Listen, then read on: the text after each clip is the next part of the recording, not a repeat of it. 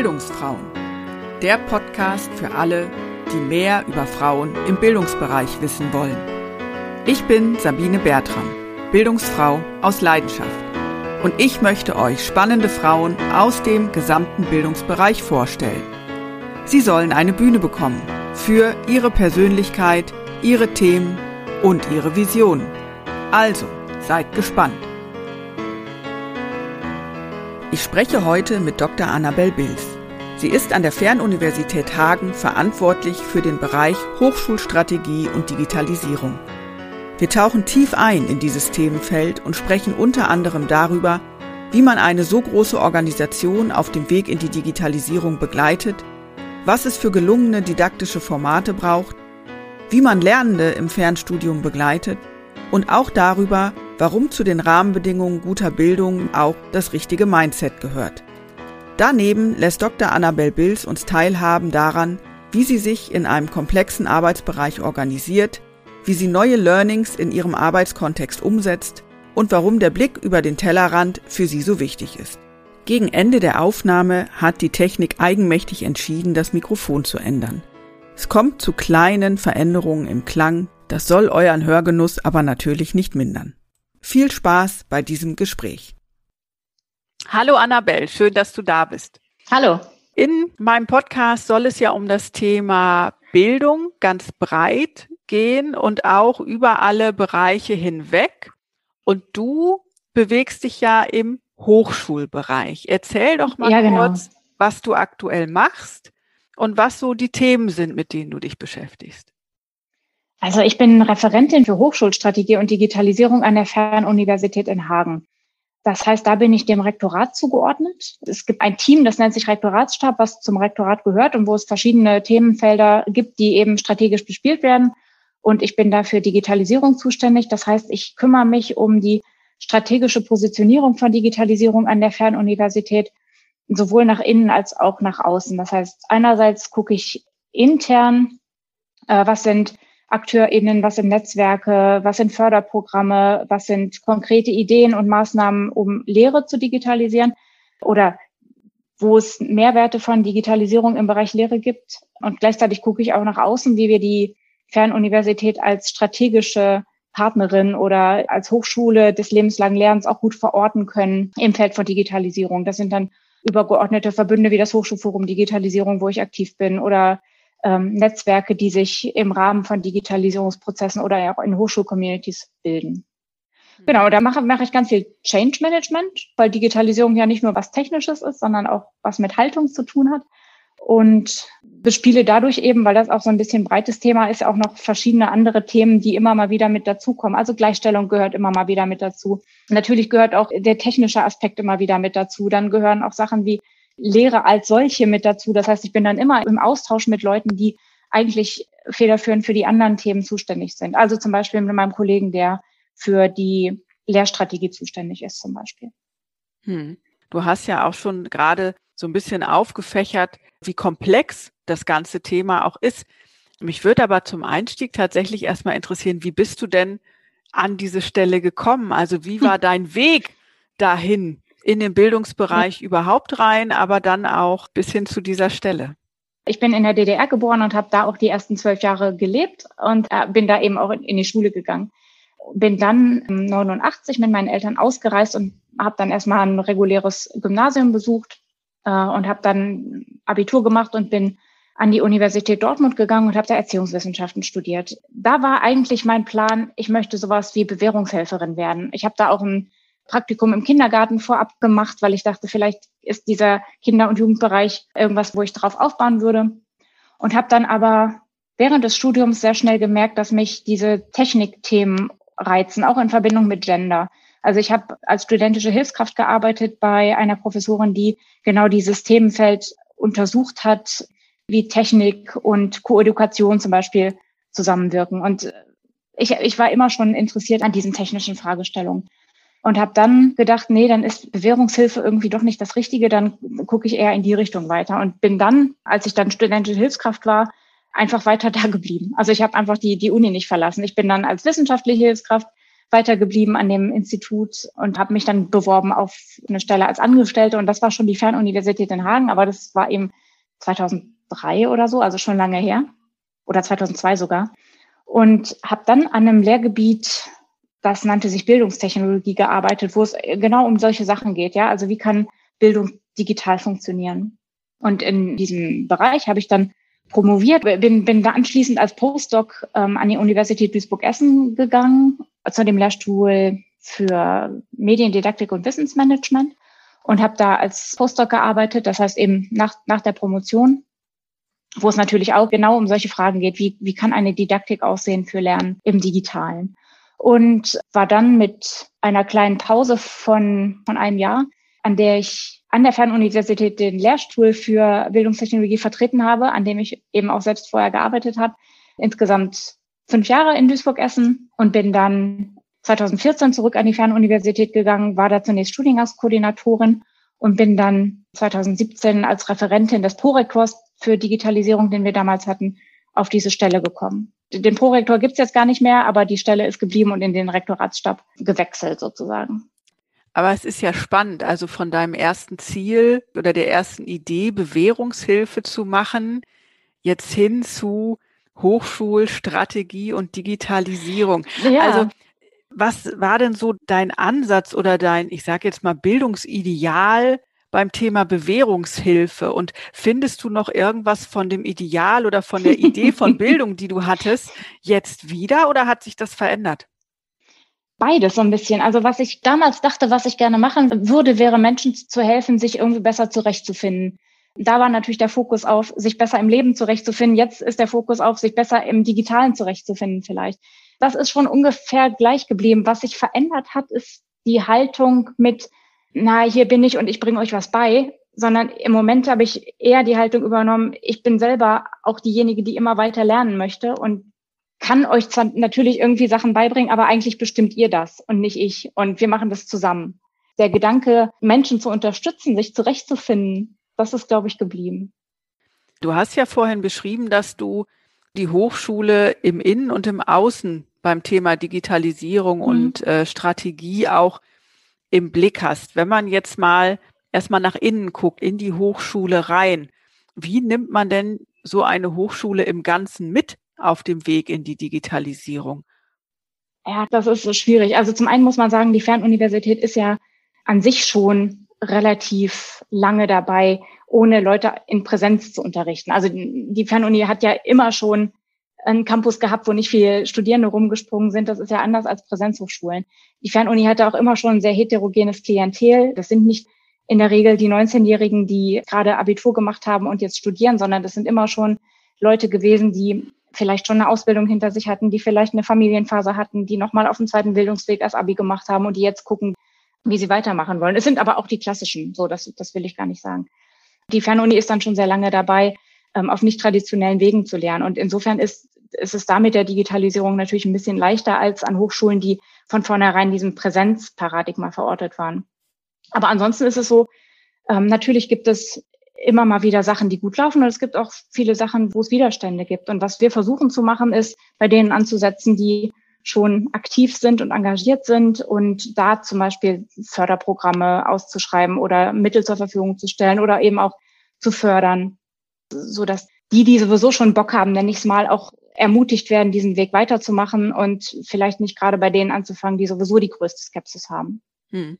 So, und das Gute ist eben, der Mehrwert muss ja klar werden. Also wir machen das hier nicht nur, weil wir das unbedingt alles digital haben wollen, sondern wir machen das ja, weil wir Bildungsprobleme lösen wollen. Und dann sind manchmal die technischen Tools eben die, die helfen. Und gerade an einer Fernuniversität, wo die, wo die Studierenden, wo ja auch denen nachgesagt wird, na, jeder lernt zu Hause für sich in stillen Kämmerlein, da sind natürlich digitale Tools eine super Möglichkeit, um miteinander in Kontakt zu kommen und die Kommilitonen und Kommilitonen kennenzulernen in Arbeitsgruppen zusammenzuarbeiten. Alles, was Präsenzstudierende sowieso machen würden und was an der Fernuniversität eben aus bestimmten Gründen in Präsenz nicht so einfach geht, wie es sonst geht. Hm. Es ist ja so, dass gerade die präsenzlastigen Einrichtungen jetzt äh, durch Corona ganz schön gefordert waren. Also ja. das, was in Präsenz war, äh, ins Digitale zu übersetzen und ihre Studierenden oder Teilnehmenden also alle Bildungsinteressierten mitzunehmen und auch das Personal mitzunehmen. Wie genau. hat sich denn jetzt Corona bei euch ausgewirkt? Also gab es da Veränderungen oder nochmal einen Schub oder wart ihr sowieso schon so weit, dass euch das jetzt gar nicht so überrascht hat oder so überrollt hat? Uns hat es nicht so überrollt, das kann man schon so sagen. Also als klar war, es ist jetzt kein Präsenzsemester mehr, sondern es sind auf jeden Fall Digitalsemester, waren wir neben den Fachhochschulen, die ja regulär gestartet sind, die einzige Universität, die ganz normal im Semester, das Semester begonnen hat. Was einfach auch daran liegt, dass wir, wie ich gerade schon sagte, aus so einer Nicht-Präsenz-Tradition kommen und es deswegen eigentlich nicht viel anders war, außer dass die Mitarbeitenden selber dann natürlich im Homeoffice waren. Was wir gemacht haben, war gemeinsam mit dem Hochschulforum Digitalisierung Angebote zu starten, wie wir Präsenzhochschulen unterstützen können bei ihrer Digitalisierung der Lehre. Wir haben eine Community of Practice zum Beispiel gegründet. Wir, wir haben die genannt Starthilfe fürs Corona-Semester, wo es darum ging, dass wir als Fernuniversität Leute unterstützt haben bei, wie, wie kriegt man es eigentlich digital. Und es waren einerseits, dass wir Leute eingeladen haben, was zu berichten, was wir gemacht haben, also zum Beispiel zu hybriden Seminaren oder zu Prüfungen ähm, und andererseits war das eben aber auch ein technischer Kanal einfach, eine Community, wo ganz viel Austausch stattgefunden hat untereinander, wo es auch um Tipps ging, die Lehrende untereinander sich weitergegeben haben. Dann gab es noch ein Projekt, da war ich aber gar nicht selber so eingebunden, wo so Tandems gegründet worden, wo immer eine Person von der Fernuni und eine Person von der Präsenzlehre Tandems gebildet haben und sich da ausgetauscht haben über gute Lehre. Und ansonsten waren wir halt einfach auch in vielen Beratungssituationen dabei, also auch von anderen Hochschulen, von anderen Universitäten, die gefragt haben, wie macht ihr das eigentlich? Und äh, womit wir nicht so ein Problem hatten, aber einfach weil unsere Lehre anders funktioniert, aber was für viele Präsenzhochschulen problematisch war mit Corona, war ja, dass sie quasi das, was in Präsenz gut funktioniert hat, einfach versucht haben, ins Digitale zu bringen. Du hast ja auch gerade selber die Vokabel übersetzen benutzt ich bin eigentlich überzeugt davon, dass es sozusagen erst um das didaktische Setting gehen muss, also um das Bildungsproblem. Und dass es erst hinterher eine Entscheidung gibt, welches Format wir machen wollen. Weil ganz oft ist es so, die Hochschulen haben als erstes das Format im Kopf, zum Beispiel, ich mache eine Vorlesung und dann filmen sie die Vorlesung ab, damit die digital ist. Aber sie fragen sich eigentlich seltener zuerst, was ist das Lernziel und wie kriege ich das dann gut digital? Und da haben wir jetzt gemerkt, das war jetzt für die Überbrückung und für das erste Corona-Semester auch okay so, aber ich glaube, die Diskussion wird in die Richtung weitergehen, zu gucken, nicht nur, wie kriege ich was eins zu eins übersetzt, sondern eher, wie entwickle ich nochmal neue Formate oder neue Didaktiken für Sachen, die dann rein online stattfinden. Und in diesem, in diesem Corona-Semester gab es ja beispielsweise auch etliche Lehrende, die unbedingt zur Präsenzlehre zurück wollten. Also nicht bei uns, weil bei uns gibt es sowieso selten Präsenzlehre, aber grundsätzlich gab es ja einen offenen Brief, den tausende Personen unterschrieben haben, das ärgert mich eigentlich so ein bisschen, weil es immer versucht wird, Präsenz und digital gegeneinander auszuspielen. Und eigentlich wäre es mir viel lieber, man würde sagen, wir haben einfach eine viel breitere Möglichkeitenauswahl. Also unsere Klaviatur wird breiter in beide Richtungen. Warum muss es entweder Präsenz oder online sein? Warum können wir nicht sagen, wir machen genau das Format, was für die Lernenden gerade das Wichtige ist? Und wenn das dabei rauskommt, dass das ein reines Online-Format ist, ist das super. Und wenn dabei rauskommt, ein reines Präsenzformat ist auch gut. Aber nicht auf Teufel komm raus, bloß es muss auf jeden Fall online sein oder es muss auf jeden Fall präsent sein. Und es sind so Dichotomien und das sind es für mich nicht. Eigentlich ist es doch so, man hat eben jetzt mehr Möglichkeiten, die Lehre so zu gestalten, wie es eigentlich gut zum Lernziel passt. In meiner Wahrnehmung ist es tatsächlich so, dass viele Bildungsmenschen, sage ich jetzt mal, tatsächlich total überfordert sind, Didaktik auch digital zu denken und auch wirklich bei dem Bildungsproblem anzufangen, wie du das gerade ja, geschildert ja. hast, sondern es stehen dann die technischen Tools im Vordergrund, beziehungsweise die Tools, die man kennt, ja. Aber es fehlt einfach wirklich an Wissen, wie kann man eigentlich bestimmte Bildungsprobleme digital didaktisch lösen oder welches Setting findet man? Und also muss ich auch selber gestehen, ja. Also ich habe komplett analog studiert noch. Ja, ja. Und ich ja. stehe genauso auf dem Schlauch oft, weil ich gar nicht weiß, wo muss ich denn jetzt anfangen oder wie kann ich das auch umsetzen?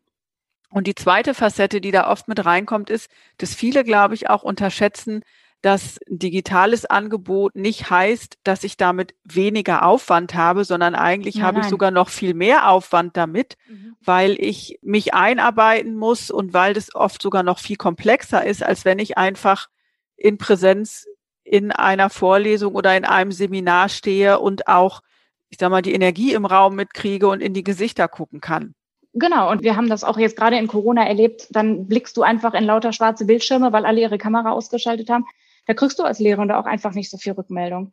Also ich habe da auch keine Patentlösung, aber ich glaube, wir müssen uns mehr Gedanken dazu machen und uns mehr dazu austauschen, was so Didaktiken sein könnten, wie man das gut hinkriegt. Weil ich glaube, es kann ja auch keine Lösung sein, dass gerade in so präsenzfreien Semestern wie jetzt im Corona-Semester, dass ich gucke mal auf den Schulbereich, gerade Schülerinnen und Schüler acht Stunden nur vom Rechner sitzen, sondern eigentlich, glaube ich, braucht es auch Formate, wo die Präsenz umgangen wird, aber es muss nicht automatisch die ganze Zeit digital sein, sondern dass es irgendwas gibt wie, keine Ahnung, ich gehe mal raus, ich baue mal irgendwas in einem Schuhkarton und den zeige ich dann irgendwann wieder oder mache ein Foto davon. Aber das heißt nicht, ich sitze acht Stunden pro Tag vor meinem Gerät. So. Ja. Also das ist ja für die Lernenden anstrengend und für die Lehrenden ist es aber auch anstrengend. Und bloß weil jetzt irgendwas digital gemacht worden ist, heißt das noch lange nicht, dass das ein, ein toller Prozess ist. Also böse gesagt, das hört man ja auch immer mal wieder, ein, ein schlechter Lernprozess als solcher, diesen zu digitalisieren, ist dann hinterher nur ein schlechter digitaler Prozess.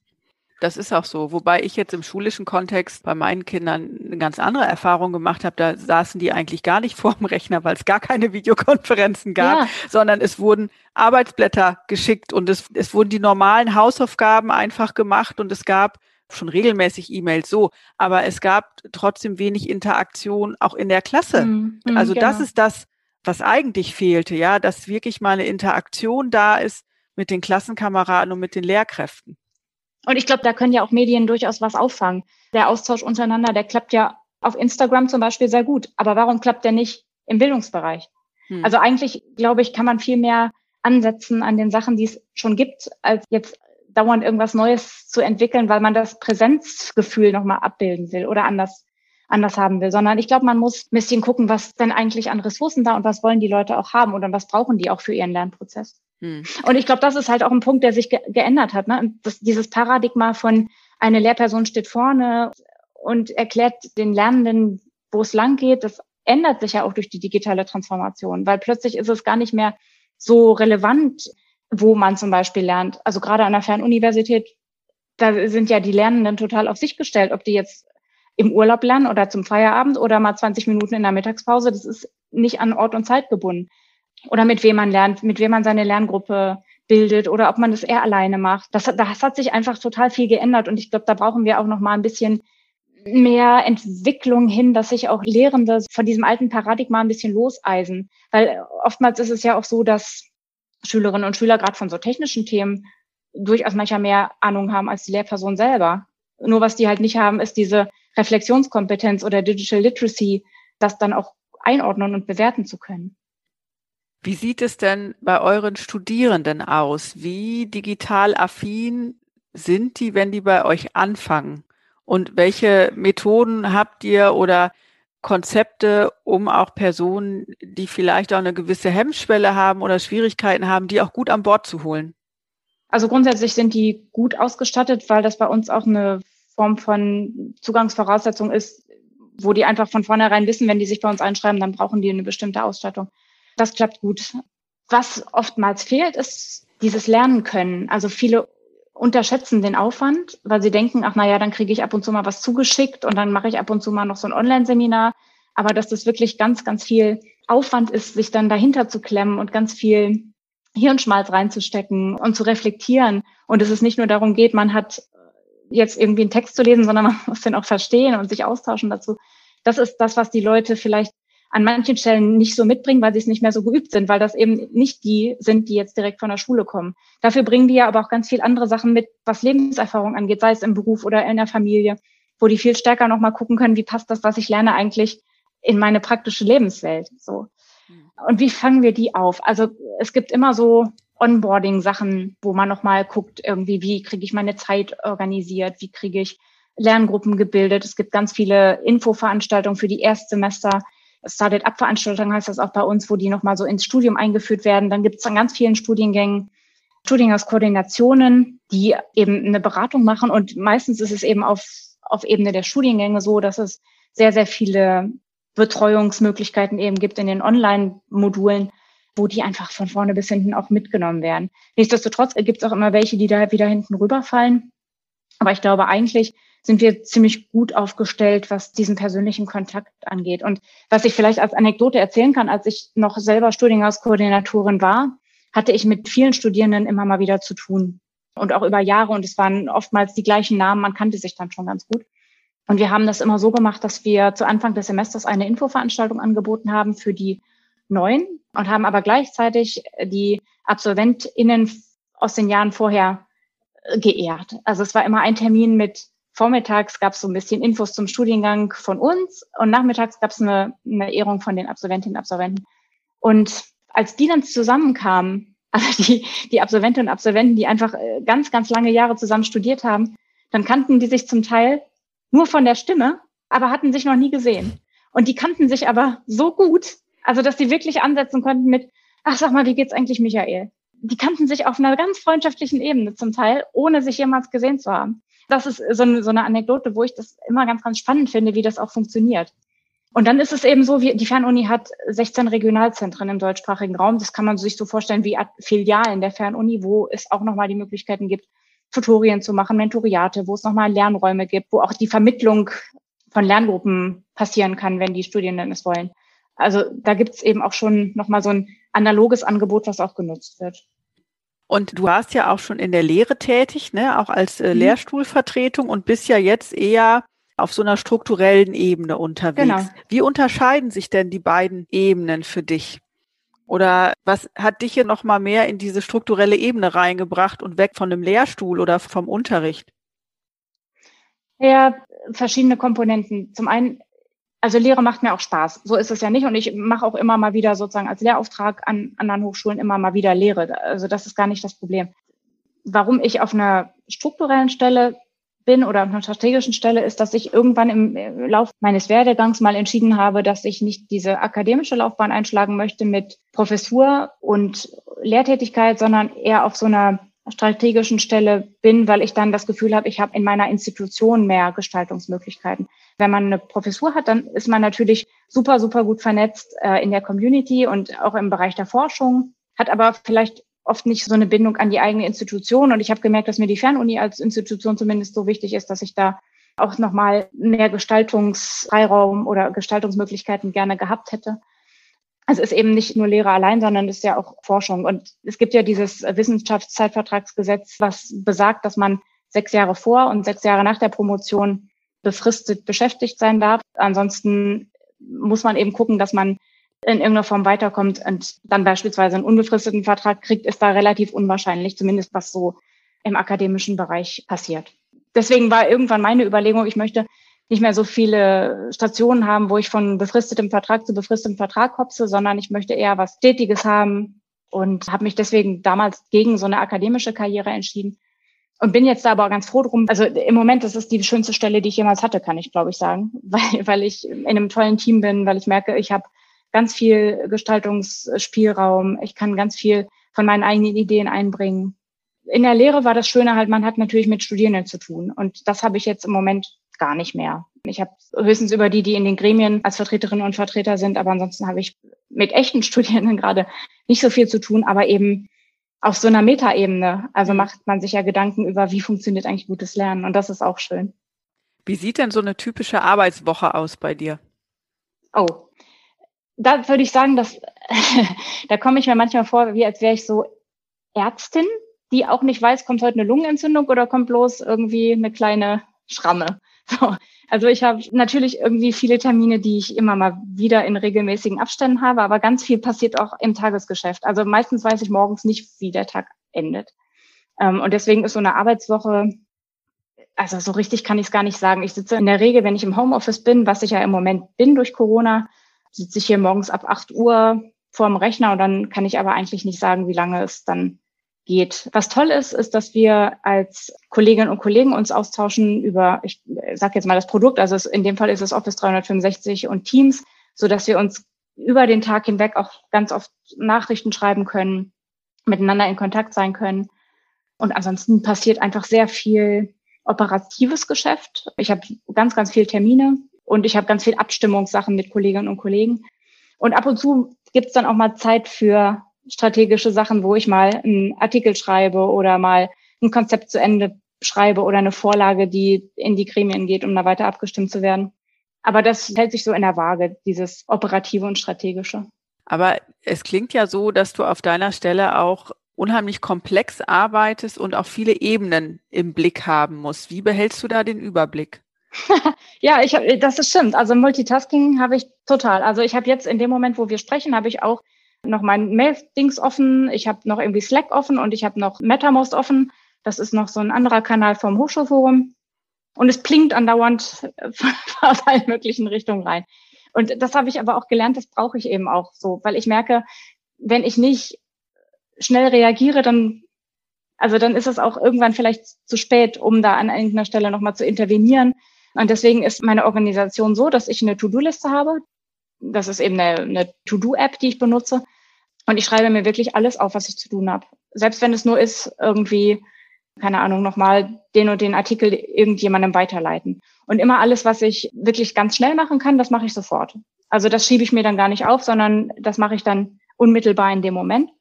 Und sonst arbeite ich einfach die Liste ab. Die wird dann priorisiert. Ähm, und wenn was Neues reinkommt, kommt eben was Neues rein. Ich habe aber auch noch nie was Wichtiges vergessen und ich glaube, ich fahre damit ganz gut. Also das funktioniert ganz schön. Ja. Und brauchst du dann einen analogen Ausgleich, vor allen Dingen, wenn du digital auch von so vielen Kanälen hm. parallel was kriegst? Oder ist es eher, dass dir das auch Energie gibt? Naja, sollte man meinen, dass, dass ich einen analogen Ausgleich brauche, das habe ich gar nicht so es ist eher so, dass sich das Digitale selber verschiebt. Also wenn ich hier gleich irgendwie hier alles zuklappe, dann nehme ich mir eher das Handy und gucke dann nochmal Twitter und Facebook durch oder spiele irgendwie nochmal ein Online-Spiel oder so. Aber es ist jetzt nicht so, dass ich unbedingt den Drang habe, jetzt muss ich dringend irgendwie nochmal einen Waldspaziergang machen oder so. Das Einzige, was mich wirklich analog total ausgleicht, ist Kochen. Also das ist nochmal was, wo ich sagen würde, da verschwende ich meine ganze Konzentration mal eine Stunde oder eine halbe Stunde auf irgendein Gericht, was ich gerne kochen möchte. Und dann bin ich da. Das ist dann auch sozusagen da wirklich so ein, so ein Ausgleich, der komplett analog stattfindet. Da brauche ich nichts Digitales.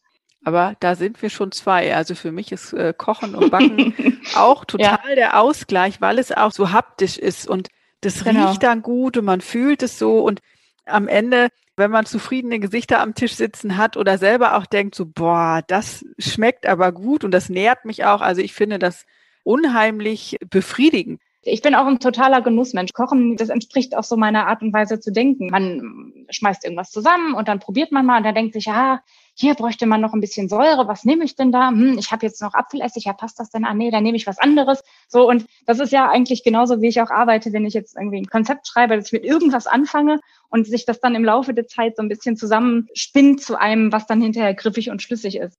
Du hast vorhin gesagt, dass das eigentlich schon die, die tollste Stelle ist, die du bislang hm. hattest. Und also wenn ich dich so sehe, auch über dem Bildschirm, dann fühle ich das tatsächlich auch, ja. Was war denn die größte Herausforderung, die du bisher meistern musstest in der Funktion, in der Position? Ich kann da gar kein konkretes Beispiel sagen, aber es ist immer herausfordernd, wenn man so verschiedene Meinungen versucht unterzubringen oder an einen Tisch zu bringen wenn es darum geht, irgendein Konzept zu verfassen oder auch dann wirklich in die Tat umzusetzen, wo es einfach Leute gibt, die äh, supporten das total und dann gibt es wieder Leute, die tun das nicht. Und ich habe das Gefühl, ich bin auch ganz oft in so einer Vermittlerrolle, dass ich immer versuche, so Knoten zu sein und Leute miteinander ins Gespräch zu bringen und dann wieder verschiedene Positionen aufeinander abstimmen muss und so. Also ich glaube, das ist schon das Herausfordernde dabei, dass man immer so ein bisschen Netzwerkerin ist und immer auch so zwischen verschiedenen Positionen tatsächlich abgleichen muss. Die muss man irgendwie in Einklang bringen. Und die müssen sich auch beide wiederfinden. Also ich kann jetzt ja zum Beispiel auch keine Strategie schreiben, wo dann eine Seite vollkommen untergeht, bloß weil ich das persönlich blöd finde. So, das geht halt nicht, sondern ich muss halt irgendwie gucken, dass ich alle gleichermaßen berücksichtige, ohne dass das dann auch noch so ein riesen Gremienzirkus wird, wo man das dann nochmal durch zehn Schleifen schicken muss, sondern irgendwie muss das von vornherein so gut geklärt sein, dass das dann auch in wenigen Anläufen klappt. Hm. Und ich glaube, das ist eher das, was so ein bisschen herausfordernd ist. Was waren denn so Meilensteine, die du schon setzen konntest oder erreichen konntest jetzt in der Position? Naja, dass zum Beispiel eine Digitalisierungsstrategie verabschiedet worden ist, das ist natürlich nicht nur mein Verdienst alleine gewesen, aber das ist schon was, was ich konzeptionell begleitet habe und das ist auch was, worüber man sich dann freut. Und ansonsten gibt es natürlich auch viele kleinere Sachen, wenn wir mal erfolgreiche Projekte hatten, zum Beispiel Lehrprojekte gefördert haben und die haben dann auch wirklich gut funktioniert. Und man hat dann eine kleine Abschlusstagung gemacht und dann gab es da wirklich irgendwie schöne Resultate.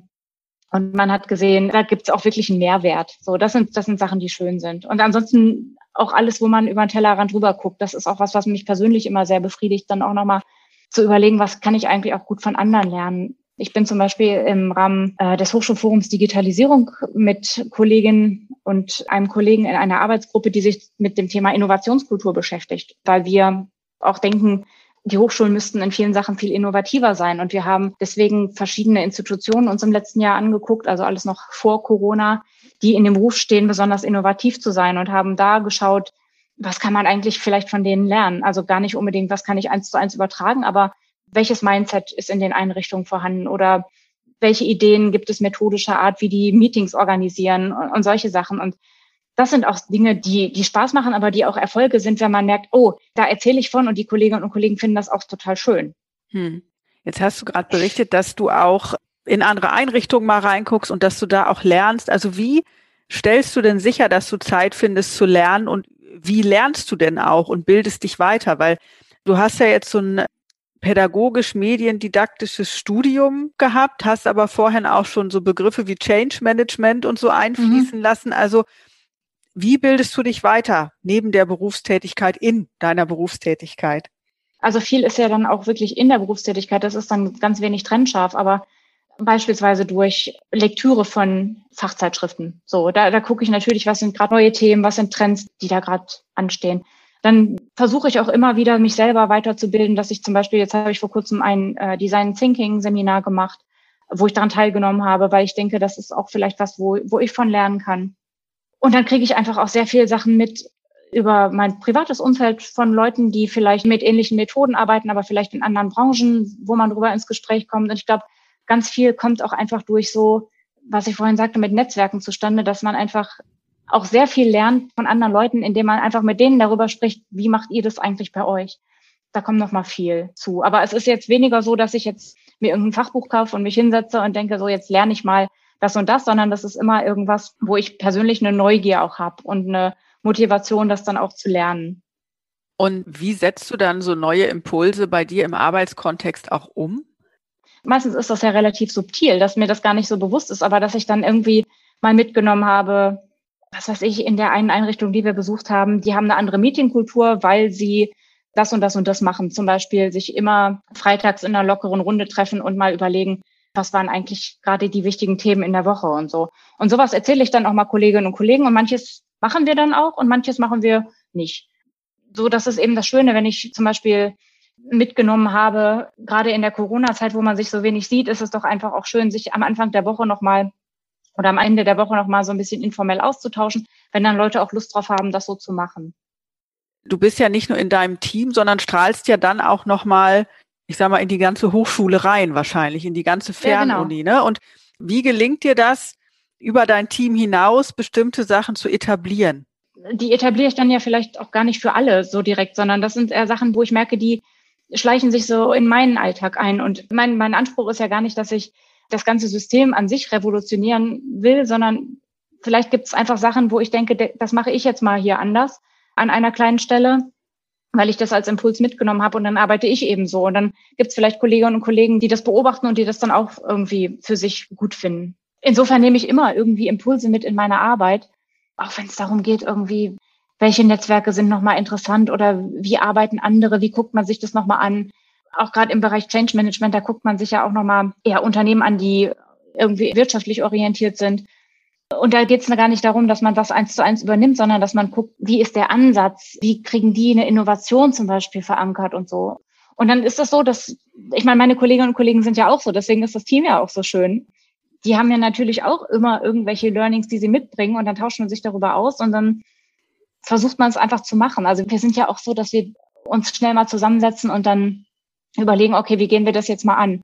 Und dann entwickelt sich das weiter. Aber es ist ja eigentlich gar nicht so, dass wir immer direkt mit einem fertigen Konzept in irgendwas reingehen, sondern uns zusammensetzen und überlegen, okay, wie kriegen wir das jetzt mal angefangen und dann gibt es einen ersten Schritt und dann holen wir neue Leute ins Boot und dann gibt es noch einen weiteren Schritt und irgendwann ist da ja ein schönes Konzept da oder ein schönes Produkt. Mhm. Wir haben zum Beispiel jetzt gerade, früher hieß das betriebliches Vorschlagwesen, also wenn Leute Ideen hatten, was kann man dann eigentlich selber an der eigenen Institution verbessern. Und da haben wir, also das kam nicht nur von mir, das, das ist jetzt ein Team von, weiß ich nicht, fünf, sechs Leuten. Da haben wir überlegt, wir müssen das so ein bisschen präsenter machen, dass die Leute auch mehr Lust haben, Vorschläge zu machen und Ideen einzubringen, was sich in ihrem Arbeitsalltag ändern kann. Und das haben wir sehr, sehr einfach mit einem Blog, wo Leute Vorschläge einstellen können, gelöst. Und jetzt treffen wir uns alle paar Wochen und werten diese Vorschläge aus und tragen die weiter und gucken, dass wir die irgendwie gut umgesetzt kriegen. Und das stimmen wir dann mit den Betroffenen ab, mit den Leuten, die das dann auch operativ verantworten. Und viele Sachen von denen sind jetzt schon umgesetzt. Und manche sind da eben auch Ideen, die, die sich nicht so einfach umsetzen lassen. Aber dann wissen wir zumindest, was sind die Themen, die unsere Leute hier bewegen. Und das ist ja auch schon mal viel wert. Du sagtest gerade, dass du eben auch, ich sag mal, in den unternehmerischen und in den Wirtschaftsbereich mal reinguckst und dass du dich so ganz breit auch inspirieren lässt. Hast du konkrete Persönlichkeiten, denen du vielleicht über Social Media folgst oder Personen, wo du denkst, boah, die finde ich spannend und mit dem oder der würde ich gerne mal zusammenarbeiten?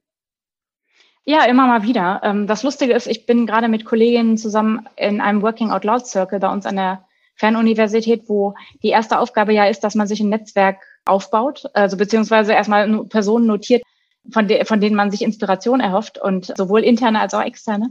Und insofern habe ich mir gerade über diese Frage in letzter Zeit häufig Gedanken gemacht. Und das sind natürlich Leute auf Twitter, denen ich folge, aber wie gesagt eben auch ganz viel im persönlichen Bereich von Leuten aus meinem Umfeld, die beispielsweise in kirchlichen Kontexten arbeiten oder so, wo ähnliche Probleme aber mit anderen Zielgruppen angegangen werden. Das ist schon so. Und da folge ich natürlich auf in den sozialen Netzwerken. Da treffe ich mich aber auch ich gehe auch gerne zu so Veranstaltungen wie Barcamps oder ähm, neulich war ich bei einem Meeting der Raketinnen. Das habe ich über Twitter gefunden. Da ging es darum, dass man jenseits der eigenen Filterblase mal Menschen miteinander in Kontakt bringt zu Themen, die überhaupt nicht berufsrelevant waren. Das fand ich auch sehr nett.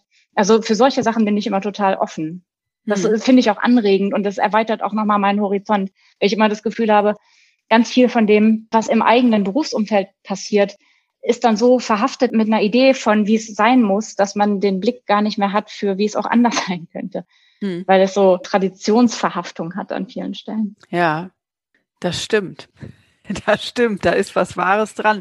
Und dieser Aufruf, mal außerhalb seiner Filterblase zu gucken, und da ist es ja egal, ob das jetzt die Filterblase in den Social Media Kanälen sind oder die, die man im persönlichen Umfeld hat. Ja, auch da genau. filtert man ja. Das ist schon, schon sinnvoll. Also ich bin grundsätzlich neugieriger Mensch und deswegen finde ich gerade so spannend für meinen Podcast, so viele verschiedene Frauen zu interviewen, mhm. die auch in Bereichen arbeiten, wo ich noch gar nicht reingeschnuppert habe, beispielsweise.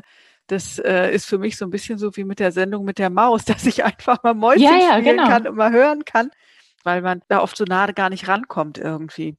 Weil man auch merkt, die kochen, die kochen auch nur mit Wasser und viele Probleme, die es in anderen Branchen, wenn ich es jetzt mal gibt, sind eigentlich die gleichen die wir auch bedienen, nur wir gehen dann vielleicht mit anderen Methoden ran oder wir haben andere Zielgruppen, aber eigentlich sind es ja ganz oft Sachen, auch gerade in Bezug von Change, wo eigentlich alle vor der Problematik stehen, wie kriegt man jetzt irgendwie die Leute fit gemacht für das, was kommt in Zukunft und so.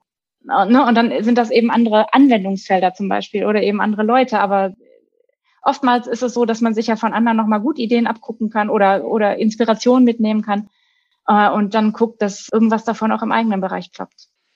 Welche Idee hast du im Kopf oder Vision, die du gerne nochmal umsetzen würdest? Oder was ist deine Vision der ideal digitalisierten Fernuniversität Hagen? Das kann ja auch sein.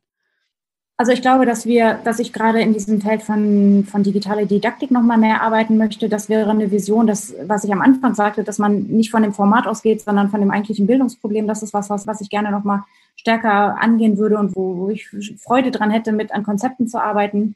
Ja, und dass es in, im Bildungsbereich nochmal so ein Mindset gibt, zum Beispiel, dass wir mal ein bisschen mehr über eine andere Fehlerkultur nachdenken, dass wir mehr Freiräume haben, um Sachen mal auszuprobieren, mehr zu experimentieren, mehr zu gucken, was brauchen eigentlich die Lernenden selber, mehr Diversität auch, ne, weil wir ja auch immer ganz viel durch andere lernen. Mehr diese Haltung haben, ich höre mehr zu, nicht ich biete euch an, weil alles, was ihr braucht, kann ich euch geben, so ungefähr, sondern gerade bei Lehrenden so eine Haltung zu haben, auch selber weiter neugierig zu sein. So, das, das sind Visionen, wo ich nochmal dran arbeite. Und ansonsten, ja, gucke ich natürlich, dass wir als Hochschule möglichst gut aufgestellt sind in allem, was digitale Transformation angeht, weil ich manchmal das Gefühl habe, die Leute stellen sich hin und warten, dass die digitale Welle über sie hinweg schwappt und merken aber gar nicht, dass sie auch Gestaltungsräume haben und dass sie diese Transformation ja auch mitgestalten können. Und deswegen auch immer dieses, ja, dieses Fitmachen für, für die Zukunft. Das ist, glaube ich, eine Version, die wird auch niemals zu Ende sein, sondern die Zukunft ändert sich ja immer weiter und immer schneller. Und dass wir das auch nicht vergessen, dass wir nicht auch sagen, so, jetzt haben wir den Stand der Digitalisierung erreicht, wie wir es haben wollen. Und dann bleiben wir wieder dabei, sondern dass wir immer an diesem Wandel bleiben und immer uns dessen bewusst sind, dass sich alles verändert und wieder eingreifen können und mitgestalten können. Du hattest vorhin auch mal gesagt, dass es äh, für viele Studierende gar nicht die Digitalisierung das ist, was herausfordert, sondern im Prinzip sich das Leben mit so einem Studium zu gestalten und auch so eine Selbstmanagement-Kompetenz zu haben, sich so ein groß gestecktes Studienziel auch selbstgesteuert wirklich zu erarbeiten und das auch zu erreichen. Na, das sind Sachen, die man lernen muss und äh, da sind nicht alle gleichermaßen befähigt für. Also manche können das total gut, manche können das nicht so gut. Wir bieten eben eine Begleitung an durch äh, Tutoriate, durch Mentoriate, durch äh, Studiengangskoordination, durch Fachberatung, so dass da die Leute auch möglichst mitgenommen werden. Aber grundsätzlich ist das natürlich was, wo jeder Einzelne gucken muss, was kriege ich äh, gut unter. Was ist auch das, was ich schaffen kann. Das, da sind ja auch die Leute sehr verschieden vor, weiß ich nicht, zwei oder drei Jahren habe ich mal die Universität Jyväskylä in Finnland besucht und die machen das so, dass die sogar so ein Beratungskonzept haben, ähm, nach Zielgruppen sortiert. Weil die sagen, es gibt auch Leute bei uns, die sind überhaupt nicht an einem Zertifikat oder einem Hochschulabschluss interessiert. Die lernen hier nur, weil lebenslanges Lernen gerade für die wichtig ist und weil sie sich nochmal weiterbilden wollen oder weil sie nach ihrem Berufsleben, bevor sie jetzt als Rentnerin und Rentner gar nichts machen, lieber nochmal ein Hochschulstudium machen. Aber denen ist gar nicht so wichtig, dass sie hinterher einen Zettel haben, wo drauf steht, hat gut das ganze Ding absolviert. Dann gibt es welche, die wollen eigentlich nur diesen Zettel haben, weil sie irgendwie in ihrem derzeitigen Beruf nochmal eine höhere Aufstiegsmöglichkeit haben wollen. Die brauchen natürlich dann eine ganz andere Beratung. Oder dann gibt Leute, die an den Themen an sich interessiert sind und die vielleicht mal ein Modul machen würden oder so. Und das fand ich sehr spannend in Finnland. Die haben das wirklich in so einem strategischen Prozess rausgefunden, welche Zielgruppen die haben und bieten dann pro Zielgruppe ganz unterschiedliche Beratungskonzepte an. Sowas fände ich, glaube ich, auch spannend für den Bildungsbereich grundsätzlich, dass wir uns also nochmal eher fragen, was brauchen die Leute eigentlich, die bei uns lernen wollen.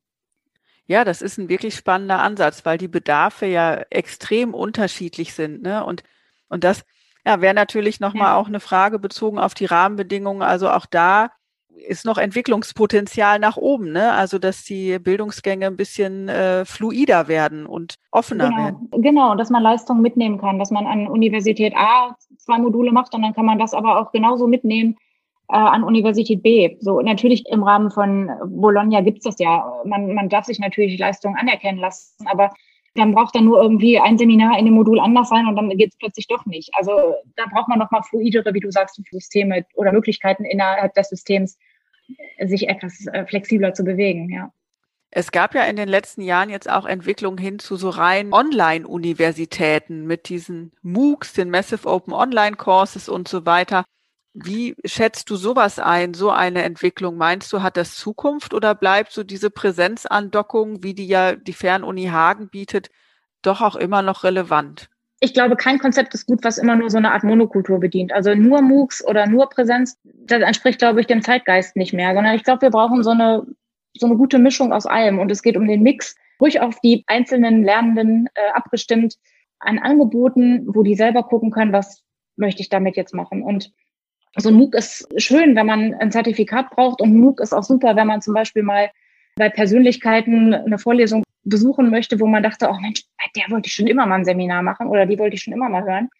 Aber ein MOOC ist ja massive so, ne? Und da hat man vielleicht auf individueller Ebene ganz etwas weniger Austauschmöglichkeiten. Und zu, vor allen Dingen würde man kein komplettes Studium als MOOC absolvieren, sondern immer nur einzelne Sachen. Und, und deswegen, also ich glaube, man, man braucht eher den, den Mix aus verschiedenen Sachen oder verschiedenen Formaten, verschiedenen Angeboten, verschiedenen auch didaktischen Zugängen, die es ermöglichen, möglichst das Bildungsziel zu erreichen, was ich habe. Hm. Oder, oder auch dabei zu helfen, mein Bildungsziel zu erkennen oder anzupassen ich glaube nicht, dass es sozusagen monokulturell, nenne ich es jetzt mal wirklich, dass das noch zeitgemäß ist. Ja, das ist spannend. Das ist sehr spannend. Ja. Ich komme jetzt schon zu meiner Abschlussfrage. Würdest du mit all deinen Erfahrungen, die du jetzt so gemacht hast im äh, Bildungsbereich, deinem jüngeren Selbst den gleichen Weg oder den Weg in den Bildungsbereich rein auch nochmal empfehlen? Oder würdest du deinem jüngeren Selbst was anderes empfehlen?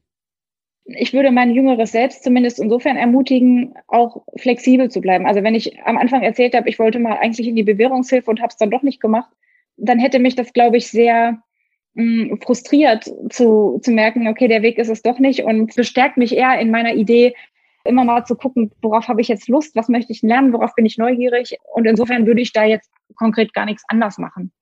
Ich glaube, ich hätte an manchen Stellen mehr Gelassenheit, als ich das früher hatte und hätte Sachen vielleicht im Nachhinein etwas lockerer bewertet, über die ich mir als Jungstudentin oder junge Wissenschaftlerin viel zu viel Gedanken gemacht habe. Aber grundsätzlich würde ich den Weg nochmal genauso machen. Ja.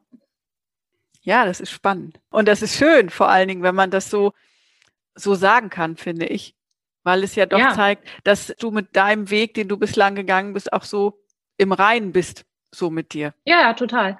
Und ich glaube, mich würde das auch frustrieren, wenn ich irgendwie nach Feierabend nicht das Gefühl hätte, ich bin in irgendeiner Form ausgepowert, so, sondern also ich glaube, ich könnte nicht so einen Job machen, wo ich von morgens bis abends irgendwelche Zahlen in Excel-Listen eingebe. Ich mhm. bin total dankbar für Leute, die das für sich entdeckt haben, weil auf die bin ich ja auch angewiesen. Aber ich glaube, ich könnte das für mich nicht, sondern ich lebe so vom vom Austausch mit anderen, vom Reinschnuppern in andere Bereiche und in dieses Reinfühlen von, was braucht jetzt meine Institution, was brauchen die Leute, die hier arbeiten, was brauchen meine Studierenden. Und das habe ich nicht durch so sehr sehr getaktete Tätigkeiten, sondern ich finde das auch schön, dass ich viel auf Zuruf mache oder viel einfach morgens noch nicht weiß, was nachmittags ansteht. Ja, es ist einfach dann auch lebendig. Also bei mir ist es ähnlich und das finde ich das mhm. Spannende daran. Also wenn ich wüsste, jede Woche ist irgendwie gleich, das könnte ich so zwei Wochen mal machen, vielleicht auch ja. drei. Und dann würde ich sagen, nee, nee, jetzt brauche ich aber mal was anderes. Ja, genau. Kann ich total verstehen. Vielen Dank, Annabelle, für die Einblicke sehr, sehr gerne, äh, in die Fernuni und in dein Tätigkeitsfeld der Hochschulstrategie und äh, Digitalisierung. Ich habe eine Menge mitgenommen und einen äh, schönen Einblick erhalten. Ich freue mich, dass du mitgemacht hast. Äh, sehr gerne. Ja. Also alles Gute und bis demnächst bestimmt. Vielen Dank, Sabine. Das war die zweite Folge des Bildungsfrauen-Podcasts mit Dr. Annabel Bilz, Referentin für Hochschulstrategie und Digitalisierung an der Fernuniversität in Hagen. Ich hoffe, euch hat diese zweite Folge genauso inspiriert, wie es bei mir der Fall war.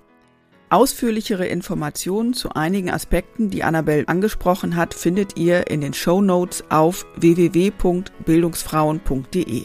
Dort findet ihr auch alle weiteren Folgen und natürlich weitere Infos zum Podcast. Ihr wollt keine Folge verpassen?